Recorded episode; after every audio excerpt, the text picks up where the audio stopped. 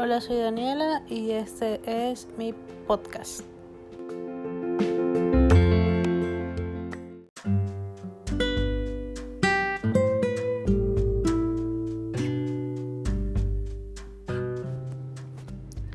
Ser feliz es reconocer que vale la pena vivir la vida, a pesar de todos los desafíos, incompresiones y periodos de crisis.